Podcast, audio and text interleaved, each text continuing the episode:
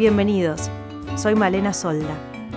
Esto es Fuera de Libreto, un podcast donde converso con colegas y amigos sobre actuación.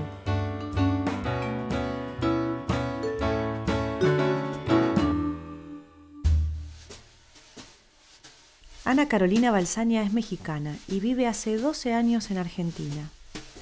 Empezó su carrera como actriz muy chica, a los 15 años, y además de dedicarse profesionalmente a eso y explorar la danza y la música, también trabaja con actores en entrenamiento de la voz.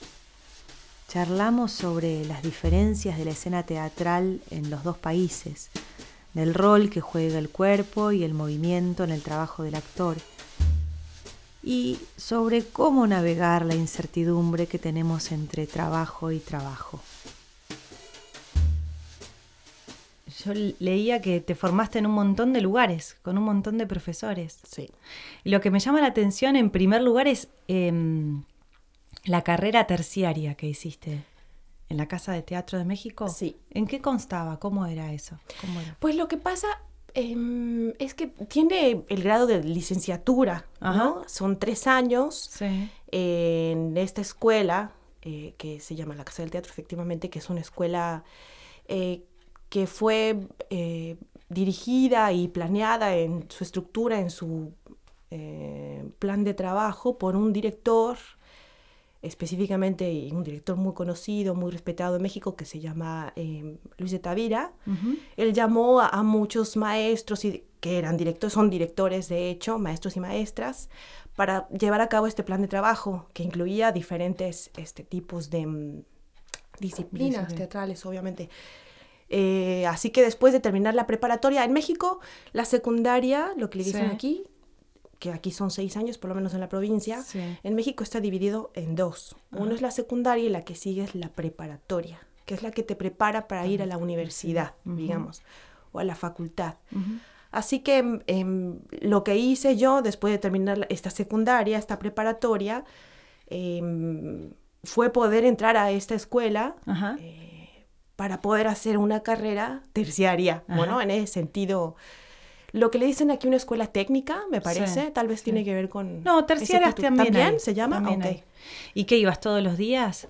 Eh, iba ahí, eh, no me acuerdo, sí, por, por varias horas y por, eh, mm, creo que lo que tenía era diferentes horarios. Lo que pasa es que yo ya, yo ya estaba trabajando desde que era mucho más chica, tenía 15 años, de hecho, estaba en la secundaria. Ajá. Eh, profesionalmente, quiero decir, ¿no? Ah. Ya estaba eh, ¿En televisión? en teatro. Ah. Empecé haciendo teatro, Ajá. y además cobraba un sueldo, o sea, en ese sentido Ah, era ya profesional, ¿no? Tenía que tener una responsabilidad ante una producción, me habían llamado de esa manera. Qué Así bueno. que, sí, la verdad que fue muy ¿Qué obra fue Porque una obra que estaba basada en Alicia, en el País de las. Maravillas. ¿Y era para chicos? Era para chicos, sí. Yo sabía que quería ser actriz desde que tenía 13 años. Así que bueno, entré en una escuela. Yo fui, me inscribí solo en una escuela, sí. este, de teatro, de un, un director, un autor, que en ese momento ya había muerto, Héctor Azar. Ajá. Una escuela para chicos, efectivamente, para hacer teatro. Y yo fui y me metí. Porque ya sabía que quería ser actriz. Y además sentía que eh, eso era lo mío, que era para mí, etcétera, ¿no? Estaba con mucha seguridad de que era a lo que me iba a dedicar Ajá. y mm, mientras seguía la secundaria, obviamente. Así que yo ya estaba trabajando, después entré a la televisión, estuve un tiempo largo en la televisión, como 10 años, Mm, un montón. un montón, pero siempre, aunque la experiencia fue muy increíble, porque lo fue, sinceramente, sí. eh, estaba yo en Televisa, además, una empresa que es muy grande. Sí.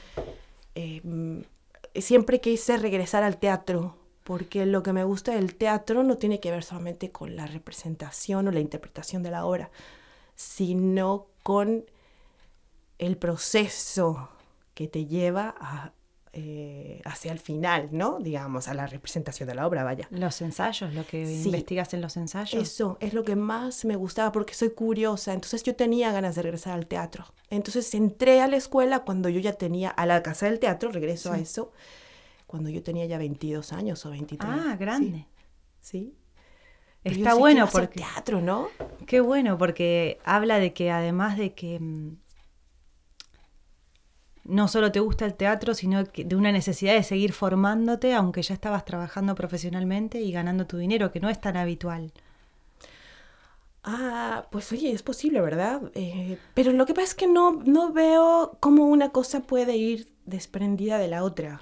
No, bueno, hay, hay actores que quieren ser actores, por ejemplo, y logran empezar a, a trabajar y a ganar dinero y, y eso les ocupa gran parte del día y entonces la formación queda bueno para cuando tenga tiempo y a veces ese tiempo no llega, te lo tenés que hacer y, tomar esa decisión o sacrificar horas de sueño, este, de tiempo libre para formarte. Sí. no es tan habitual cuando alguien está ya trabajando como actor.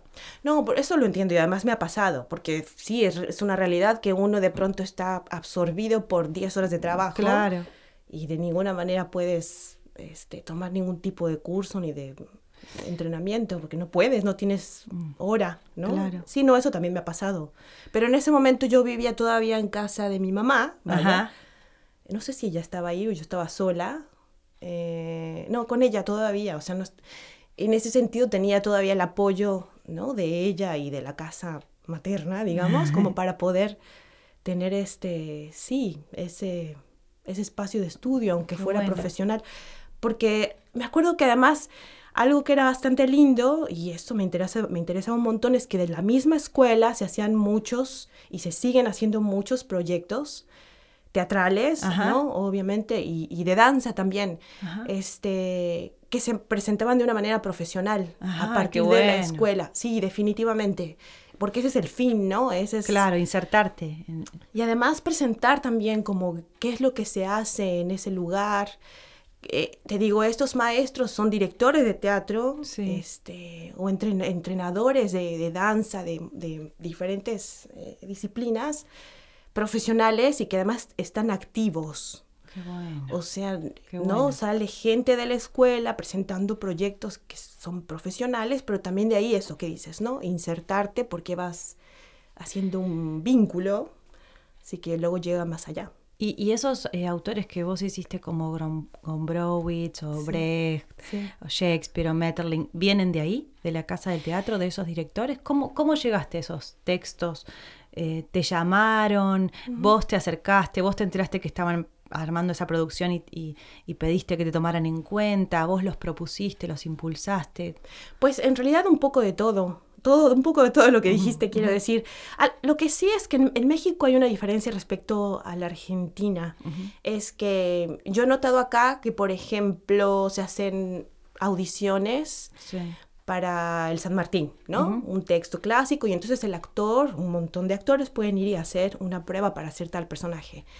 Eso no sucedía entonces en México. Em, en, ese sentido, digo, respecto a los ejemplos que tú me diste, sí hay, hay surgieron así. Em, el pájaro azul, que fue la primera obra que hice realmente, digo, em, surgió de la primera escuela a la que yo me inscribí. Yo tenía 15 años y todo ese proceso de ensayos y las presentaciones finalmente de, algunas funciones eh, fueron de ese curso que duró un año, más o menos, no, no, sé, eh, era chica, no me acuerdo. Este, y bueno, surgió de la escuela, ¿no? Em, otras, algunas otras de las obras que hice fueron porque em, junto con diferentes compañeros, eh, directores, etcétera, eh, actores, lo que se hace es hacer un proyecto eh, y toda una carpeta de presentación para conseguir una beca, las becas, ¿no? En México, como en muchos lugares. Y entonces si la ganabas podías ir, ¿no? A hacer tantas funciones en tal teatro, bla, bla, bla, bla. Como eso, tuve varios proyectos. Este, Como los mm, subsidios de acá, si uno presenta en Proteatro o en el Fondo Nacional de las Artes. Sí, nada más que creo que ahí en ese sentido la gran diferencia y que creo, creo que todavía sucede es que el teatro en México, por lo menos el 95% del teatro en México, es em, institucional. Ah. ¿No? Lo que pensaríamos aquí, la institución, digo, más o menos conociendo lo que se hace en Argentina, la institución aquí es mucho más pequeña en producción que lo que es el teatro independiente, ¿no? Eh, depende del gobierno o de la universidad, ¿verdad? En México es al revés, o sea, el 95% de la producción es institucional, depende de Bellas Artes, de la universidad y del gobierno, en, ¿no? Desde muchas vertientes. Sí. Y mm, eso hace también, o sea, y, perdón, y entonces este 5% es este teatro independiente que surge de algunos grupos y que además no piden dinero, ¿no? A ninguna de estas instituciones. Em, ¿Y teatro comercial no hay? Sí, totalmente. Aparte. Sí, pero también no es la mayoría. Ah. Este, la mayoría sigue siendo institucional. Y entonces lo que se hace a través de las instituciones son obras con autores de, de más peso, digamos, o no? Pues creo que eso tiene que ver con la forma de trabajo. ¿Sabes qué? Es que es una, es una cosa como histórica. En ese sentido, es una diferencia con la Argentina. También eh, veo que la, la mayor parte de las obras que se producen y desde hace un montón de tiempo, muchas décadas quiero decir, en México, tiene que ver con autores que son de otro lugar. Ah, no son mexicanas. No son mexicanas, no. También las obras mexicanas son un porcentaje muy pequeño de todo este 100, digamos, incluyendo las comerciales, las institucionales, bueno, las independientes seguramente son las de mayor autoría mexicana. Eh, y, eso hace una gran diferencia respecto a la Argentina, ¿no? Que finalmente es lo opuesto. Sí. Eh, así que muchas de mis experiencias en el teatro sí tuvieron que ver con las escuelas, salieron de estas becas. Eh, ¿Y qué es lo que tomaste de, tantas experiencias distintas que tuviste para tu formación? De, ¿Con qué cosas te quedaste? ¿Qué, ¿Qué, te sirvió? ¿Qué te sirve en el día a día? ¿Qué sentís que te acompaña eh, hasta el día de hoy de todas esas experiencias? Algunos autores que te hicieron leer o que te influyeron o, alguna teoría en particular o la danza o, no sé, ¿qué sentís que te... Oh, bueno, es que son varias cosas, ¿no? En ese sentido, bueno, qué lindo que dices lo de la danza. Me acuerdo que mm, cuando yo empecé a, en esos, ¿no? Cuando tenía 15 años justamente y empecé a hacer teatro, yo notaba que algo que era muy extraordinario era que no tenía el poder, o sea, cómo el cuerpo era importante para poder hacer lo que estaba haciendo. Y yo sentía que no tenía el poder sobre ese cuerpo que estaba usando. Este, porque era como una cosa que no, no tenía así, no sabía manejar, no tenía una conciencia. Y efectivamente yo me, yo me fui hacia la danza. me, me, puse una meta y, em, y, empecé a hacer literalmente, no sé, dos horas de danza. Eh, durante mucho tiempo porque yo decía, tengo que tener control de mi cuerpo, empecé a hacer deporte, empecé a, ver lo que comía, sí, porque si no sentía que no era una unidad, sí, entiendo, perfecto. Que eran como muchas partes que iban hacia muchos lugares, pero no podía con eso, porque yo decía, si no conozco y no es una unidad este cuerpo que yo tengo, ¿cómo puedo yo eh, sí, expresarlo, mm. sí, además conocerlo, porque si uno no lo usa, ¿no? ¿Cómo va a saber uno que, de qué es capaz? Eso es una cosa importante. ¿Y qué tipo de danza hacías? Marta Graham. Ah, mira. Entré con una maestra, una eh, maestra muy increíble, que además en ese momento ya, eh, digo, hace mucho tiempo que no la veo, no sé, pero ella era coreógrafa y tenía, montaba espectáculos. De hecho, en un momento yo estaba tan, ah, tan adentro de todo lo que ella hacía, porque me, me esforcé un montón, este, que ella me empezó a poner en algunas, en algunas este, cosas, en algunas coreografías que ella empezó a montar y me decía, bien, puedes, ir a, puedes venir a bailar, porque de hecho... Eh, digo, no sé si dentro de la técnica eso es posible, yo no soy bailarina, pero ella habrá visto algo, no sé, que yo veía que había otras actrices que estaban ya bailando. Mm. Y bueno, ella empezó a invitarme porque, no sé, algo surgió de lo que yo era capaz. Finalmente no lo terminé haciendo porque empecé a trabajar en otras cosas, tuve que irme. Pero mm, eso, eh, o sea, eso creo que es de las cosas más importantes respecto al cuerpo, ¿no? Quiero decir, que me ha quedado, y desde el principio, de, digo, tengo 42 años ahora y a través de todas, ¿no? Las experiencias que, o sea, que he tenido laborales, creo que el cuerpo... Es fundamental. ¿Empezás por ahí cuando buscas un personaje? ¿Lo empezás a buscar desde el cuerpo? Ay, es que siempre depende, porque cuando estás haciendo teatro... Mira tú qué difícil, no sé, creo que no lo sé. Creo que es, lo que pasa es que cada experiencia sí empieza de manera diferente. Creo que eso tiene que ver con que yo confío en lo que el director necesita. O sea, estoy abierta a decir, bueno, este director, ¿cómo va a trabajar? ¿No? Y eso no lo sé. No todos necesitan lo mismo, ni se expresan de la misma manera, ni miran de la misma manera. Así que sí, es posible que yo haya hecho propuestas o las haga, de hecho, pero siempre estoy esperando qué es lo que el director necesita primero. Mm. Lo que sí es que sí pienso que respecto al cuerpo tengo una conciencia, eh, sí, permanente. Entonces, no sé si ya también es algo que surge. Naturalmente, claro, que no lo pensás. No. ¿Y ahora seguís haciendo danza o qué, qué, haces? ¿Corres o no haces nada con tu cuerpo? ¿Cómo, cómo te mantenés para tenerlo ah. disponible? Pues hace digo, lo último que estuve haciendo fue hace, no sé, seis meses, esa es la verdad. Pero, mm, em, y lo que hacía es, me gusta el spinning, me gusta el pilates, me gusta, porque además fui muy deportista. O sea, me, entró la locura de, oye, el cuerpo, el cuerpo, el cuerpo. Y este, este hice... Cuando era más chica, después de, lo de la danza, eh, me, empecé a entrenar para hacer triatlón, te juro. Porque yo, sí, me interesa algo y entonces me, me, obsesiono. Iba tres horas al gimnasio todos los días, te juro, y levantaba pesas. Y, y sí, porque además también ahí me abrió una puerta hacia algo que es muy extraordinario, que es la capacidad del cuerpo para hacer un montón de cosas que uno no sabe que puede hacer. Este, la resistencia, por ejemplo. Sí, o la elasticidad, o los, no sé, hasta las, en las Olimpiadas lo ves, ¿no? Los deportistas dices, wow, ¿cómo es posible que, o los patinadores, mm. que se pueda hacer tantas cosas increíbles con el cuerpo? Y mm. uno puede hacer un montón de cosas increíbles con el cuerpo. Así que bueno, esa puerta se abrió.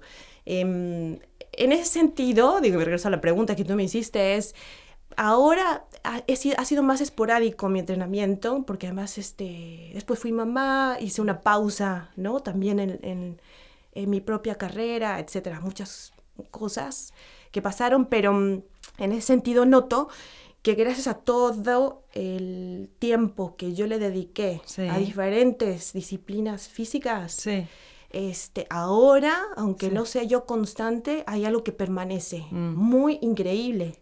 Muy increíble, por suerte. Porque hay como una base bastante fuerte, física, que logré. Ojalá pueda volver a hacerlo. He hecho yoga, hice yoga mucho tiempo, porque me gusta, me gusta el yoga y la filosofía del yoga em, y muchas otras cosas pero mm, ahora que estuve trabajando, estuve un tiempo haciendo televisión, que además los horarios son más complicados, un poco de gimnasio y ahí es donde te digo que hacía spinning y, y, pilates, pero no regresé a la danza. Estoy pensando en hacer tango. Ajá. Me encantaría. ¿Qué fue lo que nos hizo como que nos conocimos en una miniserie que bailábamos tango. ¿Te acordás de la escena que teníamos que bailar? Y que, era como que daba, yo te daba una clase a vos, creo. Y teníamos que decir, o vos a mí. Yo a ti, ¿o no? No me acuerdo. Ah, yo tampoco, qué bárbaros. yo no sé. Igual, bueno, fue una, fue una cosa ahí hermosa, pero difícil. Digo, hacer tango no es nada. No, y decir la letra al mismo tiempo, más difícil todavía. Sí, no, no. Pero bueno, eso me gustaría, no, mm. no es algo que estoy haciendo. Digo, no Pero está ahí, está ahí como el deseo. Pues es que lo físico es muy bello. Sí. O sea, el deseo sí está, definitivamente. Y da una alegría y una energía que es muy particular da como, es liberador. Sí, y además es alegría. Sí, sí, sí, sí. Mucho impulso. Fina, sí. ¿Y la voz en ese campo? Claro, em, pues la verdad que he tomado muchísimas clases, no específicamente para cantar, pero recuerdo que tuve un maestro, que yo creo que fue el más importante, eh, sí, eh, eh, enseñando una técnica específica Ay, Dios mío, ¿cómo se llama? Ay, perdón, ahora tal vez me acuerdo. Em, también era algo que me gustaba. Me, me- fíjate que, qué loco, ¿verdad? Pues que es el físico también. Me gustan los juegos, me gustaban, me acuerdo mucho los, los juegos de leer en voz alta desde que yo era niña. Sí. En México, desde la primaria, había una clase que además te calificaban. Muy extraño, pero ¿Por leer en voz alta? Y rápido. Ah. Entre, porque te contaban la cantidad de palabras que leías por minuto, algo Ay, así. qué raro. Sí, no sé por qué. Para- En la primaria, ¿sabes? Te, te ponías junto Para a la entrenarte maestra. a que leyeras rápido. No sé, en voz alta. Y a mí me encantaba. Era... Ah. Y nos iban contando 100, 200, 300. No sé por qué. qué Ahora no sé si lo siguen haciendo, pero eso me divertía. Entonces, este, cuando empecé a tomar clases de voz, que me enseñaron a respirar, Sí. a proyectar, ¿no? Sí. Eh, a entender esto, estos mecanismos que Del son diferentes, del, sí. sí, del diafragma, etcétera. Y hacer juegos con Sí. este trabalenguas y lecturas Sí. en voz alta, Sí. ah, yo estaba fascinada.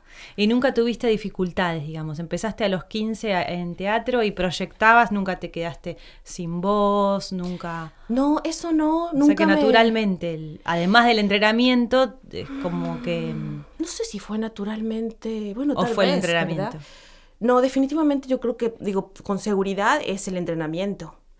Sobre todo ahora, yo soy maestra de acento neutro, hace Ah, muchos años. ¿no? Y noto Sí. la diferencia y los problemas que suceden entre las personas que están entrenadas vocalmente y las que no. mm, Definitivamente eso hace la diferencia eh, para todo tipo de dificultades, este, sí, vocales. claro. Em, qué loco, ¿no? La gente que se queda sin voz, que le salen nódulos, Sí. que realmente eh, si no estás preparado, si no sabes eh, usar el, el, ¿no? todos los elementos Sí, vocales, eso es un problema para cualquier tipo de persona. No tiene que ser actor necesariamente ni No, cantante. no, no, no, no. ¿no? Cualquier persona que dé un maestro, un- Una animadora de Sí, cumpleaños. literalmente. Realmente hay que saber usar e- el instrumento. Y en ese sentido, a veces me, me encuentro con muchos alumnos, ¿no? Que están muy negados.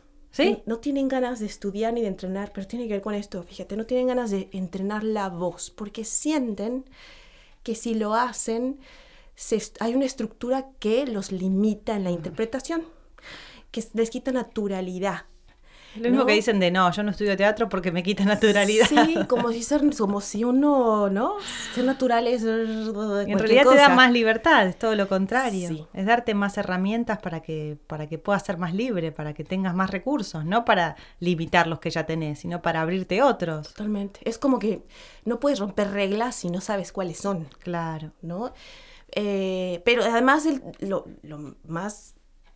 eh, sí, ni siquiera, no sé, loco, ni mucho menos. Lo más claro es que la mayor can- Estos alumnos que no quieren estudiar y que no están preparados vocalmente son los que más problemas tienen. O sea, Claro. su naturalidad, ¿no?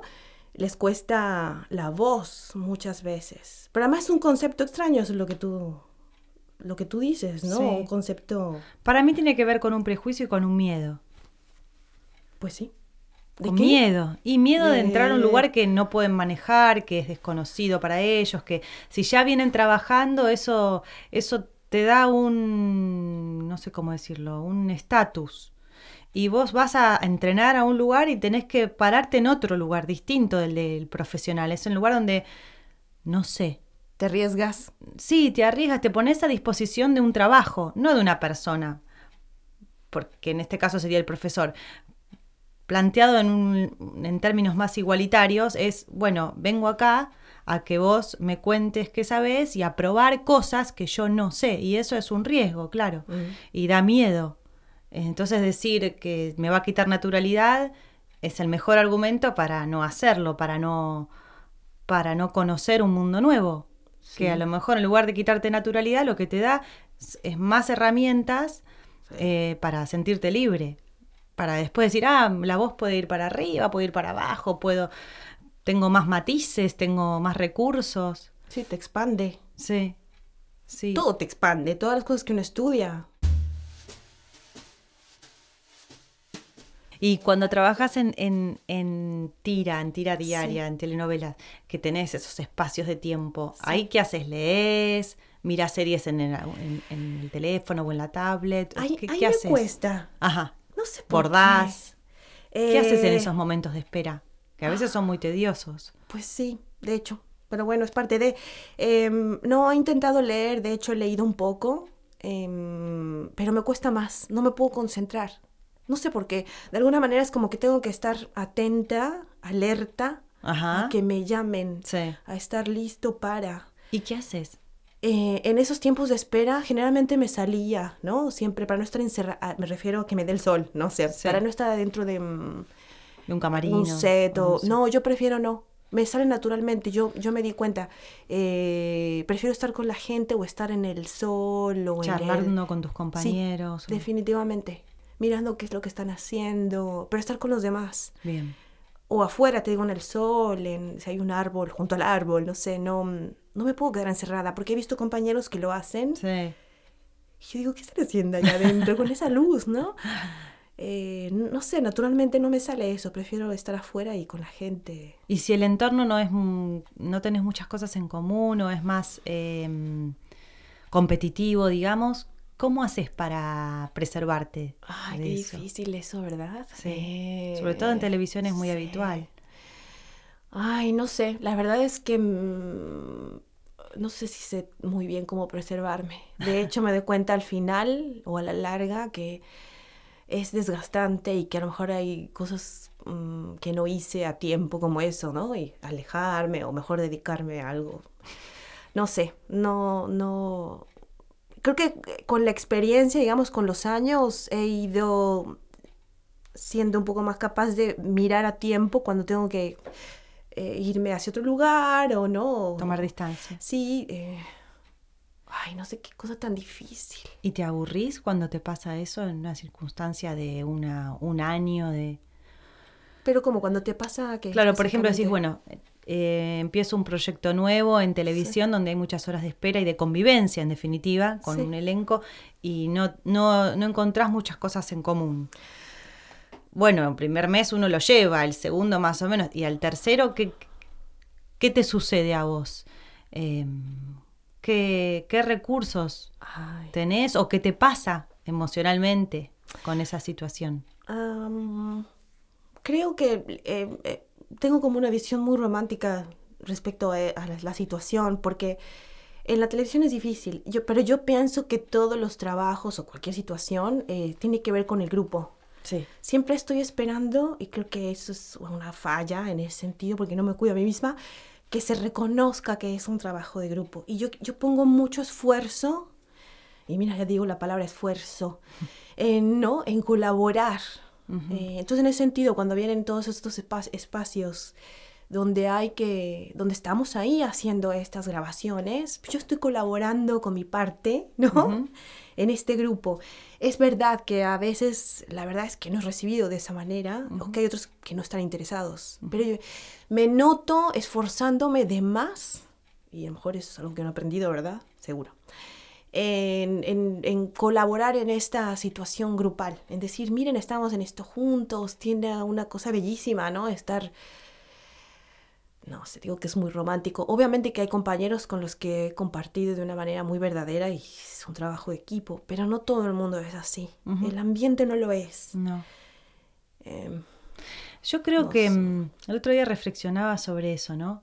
Eh, la diferencia que uno siente cuando trabaja con un actor cuya filosofía es estamos los dos juntos arriba de este barco y o nos hundimos o salimos juntos, pero juntos. sí, O sea, por ejemplo, si te olvidas la letra, yo voy a hacer todo lo posible para que la situación avance y que o te acuerdes o entre los dos lo podamos resolver. Y no, es un problema tuyo, te olvidaste la letra, me cruzo de brazos y espero a que la digas. La diferencia entre eh, el actor que, por ejemplo, es protagonista o es el que lleva adelante la acción y, piensa o siente que su compañero eh, está ahí para que él se luzca. Oh, ¿No? Sí. So- existen esas dos cosas. Sí. Est- están los actores que vos decís, ¿por qué maltrata al compañero? Lo maltrata porque no le gusta. No le gusta porque a lo mejor no es buen actor. Y entonces, como no es buen actor el compañero o no puede o no está a la altura de las circunstancias, en lugar de ayudarlo y tratar de avanzar juntos o bueno, aceptarlo como es y suplir con sus propios recursos lo que él necesita, eh, se enoja o maltrata porque porque tiene esta visión de que no están los dos en, eh, viviendo una experiencia que se van a enriquecer o hundir juntos, sino que vos estás en función de lo de, mí, que soy el centro. Y acá en Argentina, ¿producís vos tus propios proyectos o, o mm, cómo, cómo, cuando no viene el trabajo de la mano de un productor que ya tiene resuelto todo y quiere que vos hagas un personaje, ¿cómo, ¿qué haces?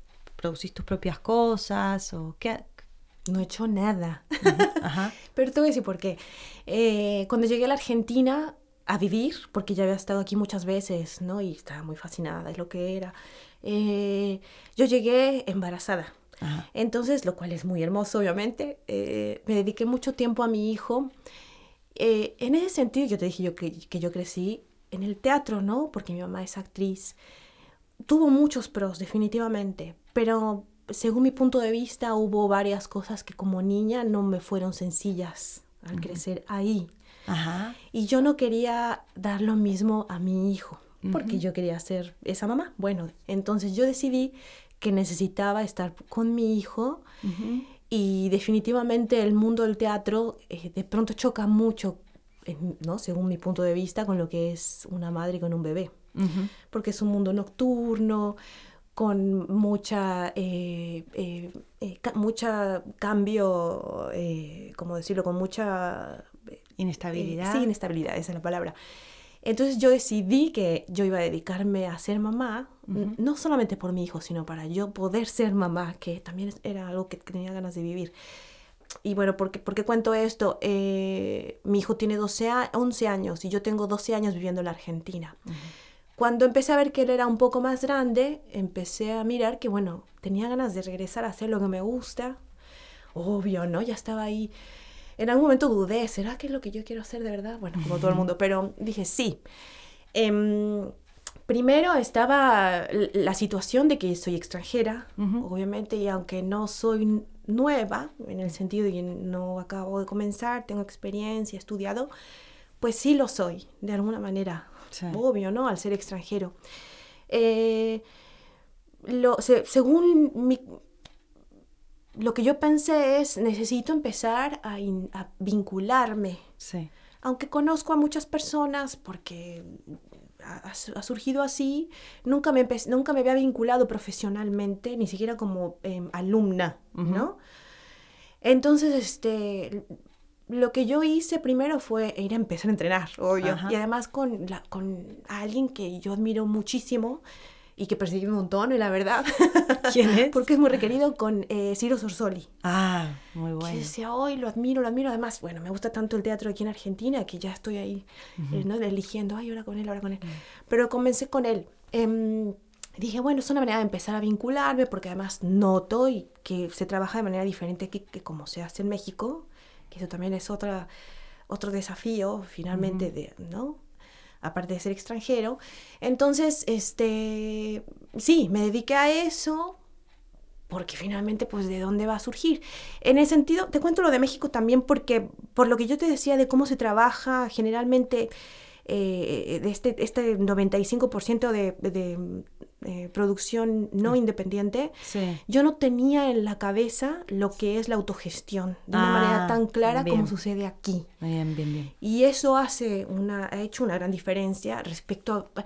Porque yo veía que conocía gente y que me decían, vente, vamos a hacer, acércate, si te interesa hacer algo, ven, si tienes un proyecto, tráelo. Y, yo me paralizaba, me quedaba como, wow, ¿no? O sea veo que, ah, que hay eh, puertas abiertas, que hay como una libertad de poder hacer y de pronto me di cuenta que no sabía qué quería hacer. Eso es bien difícil, mm.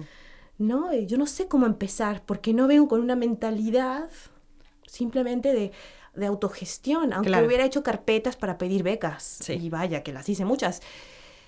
Y... Mm, podría decir que en ese sentido es todavía un proceso. Eh, en algún momento me llamaron para hacer una obra, pero que no surgió de, la autogestión, ¿no? Surgió por algo que yo hubiera soñado hacer. Eh, y he de confesar, sinceramente, te digo, yo tengo 12 años aquí, empecé a trabajar de nuevo hace, como actriz hace unos cuatro.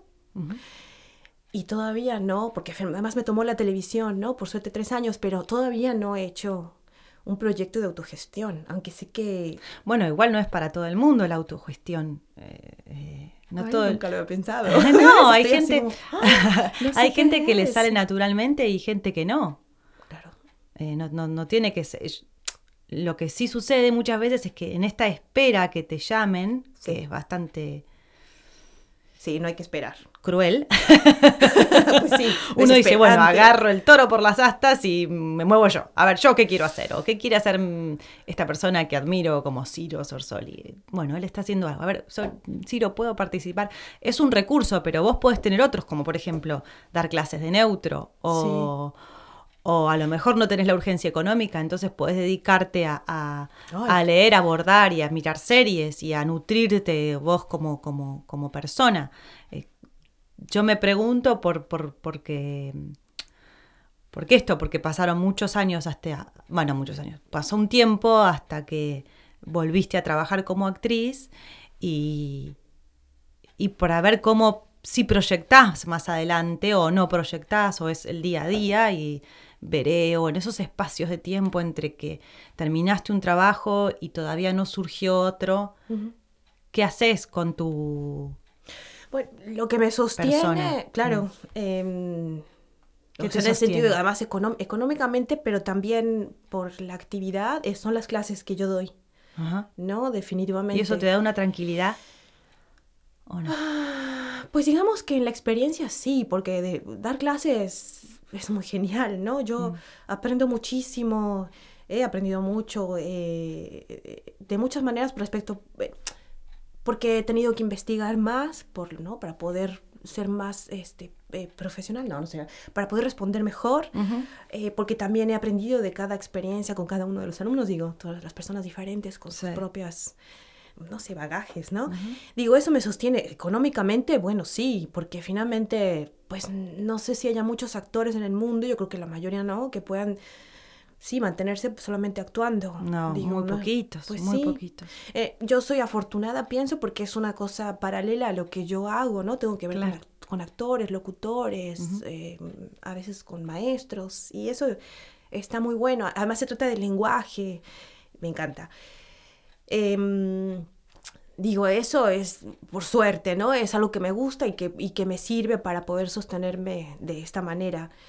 Em, no sé, eh, ah, es que finalmente también creo que al haber hecho esta pausa y no haber actuado durante mucho tiempo, te digo que yo realmente me pregunté, ¿será que esto es lo que yo tengo que hacer? Tal vez no, no sirvo para nada. Sí pienso, y tal vez también tiene que ver con los años, que hay una parte que sí depende de ti. Y creo que ahí la semilla de eso tiene que ver con que a ti te guste lo que estás haciendo. O sea, ¿qué es lo que tú quieres hacer? ¿Actuar? Pues actúa. O sea, digamos, esa sería la premisa, ¿no? Pero bueno, ahora, ¿cómo se vuelve realidad? Em, primero, obviamente, viendo actuación, viendo a otros, ¿no? Tomando clases, porque tienes la oportunidad de hacer ejercicios, de, que, de probar nuevas cosas. Estás actuando. Yo pienso, si te gusta actuar, ahí estás actuando. En el ejercicio con el maestro. Estás actuando cuando haces castings. Sí. O sea, definitivamente, independientemente de si te quedas o no, ¿viste? Yo digo, hay que estar como a la raíz. A mí me gusta actuar. Entonces, cuando preparo una audición, ya estoy actuando. Entonces ya eso es lo que te tiene que sostener. Claro. Una y otra vez, una y otra vez. Entonces, bueno, voy a muchos castings, leo, ¿no? Si tengo ganas de leer esta obra en voz alta, ay, a ver cómo la leo yo en voz alta, o cómo la hizo fulanito en el teatro o en el cine, y lo miras y lo miras y te imaginas, este... Es que creo que esa es como la semilla, eso es lo que me sostiene a mí. Em, listo. Después ya en la realidad también según mi experiencia, o sea, sí hay ciertas cosas que puedes ir haciendo, te digo, bueno, te haces un reel, eh, vas a ver una obra y te acercas a alguien que admiras o propones algo a un compañero con el que quieres trabajar, eso es lo que tú puedes hacer, hasta donde puedas. Claro. Te buscas una beca o no, o te haces un, ¿no? un proyecto o no, lo que tú dices, bueno, a veces uno puede más algo que otra cosa, pero eso, ¿no? Después de eso, todo lo que sucede alrededor, si te eligen para un personaje, ¿cuánto te van a pagar? Si después de ahí tienes algo que continúa o no, no depende de ti. Yo creo que eso es también una clave para no perder el foco de por qué estás haciendo lo que estás haciendo. Sí. ¿Sabes? Porque si pierdes el foco, entras en un mundo de infelicidad y creo que ahí es donde está ese mundo del objeto que decimos. Sí. Se vuelve una cosa, ¿no? A la que nunca llegas, nunca llegas, que tiene que ver con el dinero, con lo que los demás dicen de ti, con la fama, con tener un lugar, no sé, hasta lo de los seguidores que dices. Y yo no es por quitarle valor a eso, pero eso no depende de ti. Y también pienso que entre más enfocado estás en eso, menos permites poder enfocarte en lo que realmente te hace feliz a ti, que es actuar. Y luego es una paradoja, porque entre más enfocado estás en eso maravilla, ¿no? Que es para ti actuar, entre más enfocado estás en eso, más permites también, yo pienso, y así digo, sonará muy mágico, pero lo creo en serio, que lo de afuera eh, se dé, porque estás relajado, porque no, no, porque no eh, no te dejas caer, o sea, en el sentido, puedes hacer 25 mil audiciones, aunque no te quedes, porque igual de todas maneras en alguna te vas a quedar. Pero no puedes dejar de hacerlas porque nunca me quedaré, o siempre eligen a otra persona, ¿no? Porque me, explico, ella está enfocada afuera, ay, eligen a otra persona, nunca me quedo, no son los más bonitos, los más... En vez de estar diciendo, me gusta actuar, voy a hacer 25 mil audiciones te digo. Y ahí en una de esas te quedas, seguro. Es imposible que no. ¿Viste? Eso es lo que yo pienso que me sostiene. Hay días que son más fáciles que otros, definitivo. Porque deseo yo misma, ¿no? veo películas o teatro y digo, ay, deseo, yo quisiera hacer eso. Ay, me imagino como, ¿no? Obvio que lo deseo. Y entonces, bueno, a veces sí me siento frustrada. Digo, ¿por qué yo no estoy haciendo eso y otra persona sí? ¿qué es lo que yo estoy haciendo? ¿Por qué no soy suficiente? horrible, todas las inseguridades, horrible, horrible, horrible, ¿no? Pero bueno, digo, te digo que con los años pienso que, y no es que estoy haciendo ahora nada, ¿viste? Porque no es, ya dejé de trabajar hace un mes, dos, y no tengo algo ahora. Bueno, no es mucho un mes. Pero, pues no, afortunadamente. Pero digo, si pierdo el foco de, de, que lo que a mí me gusta es actuar, ¿no? O la actuación en general, y por eso me gusta leer o mirar teatro. Sí ya está, me voy al infierno, me voy a la oscuridad, porque, mm, pues si no, entonces, ¿para qué? Esto fue Fuera de Libreto, un podcast sobre actuación.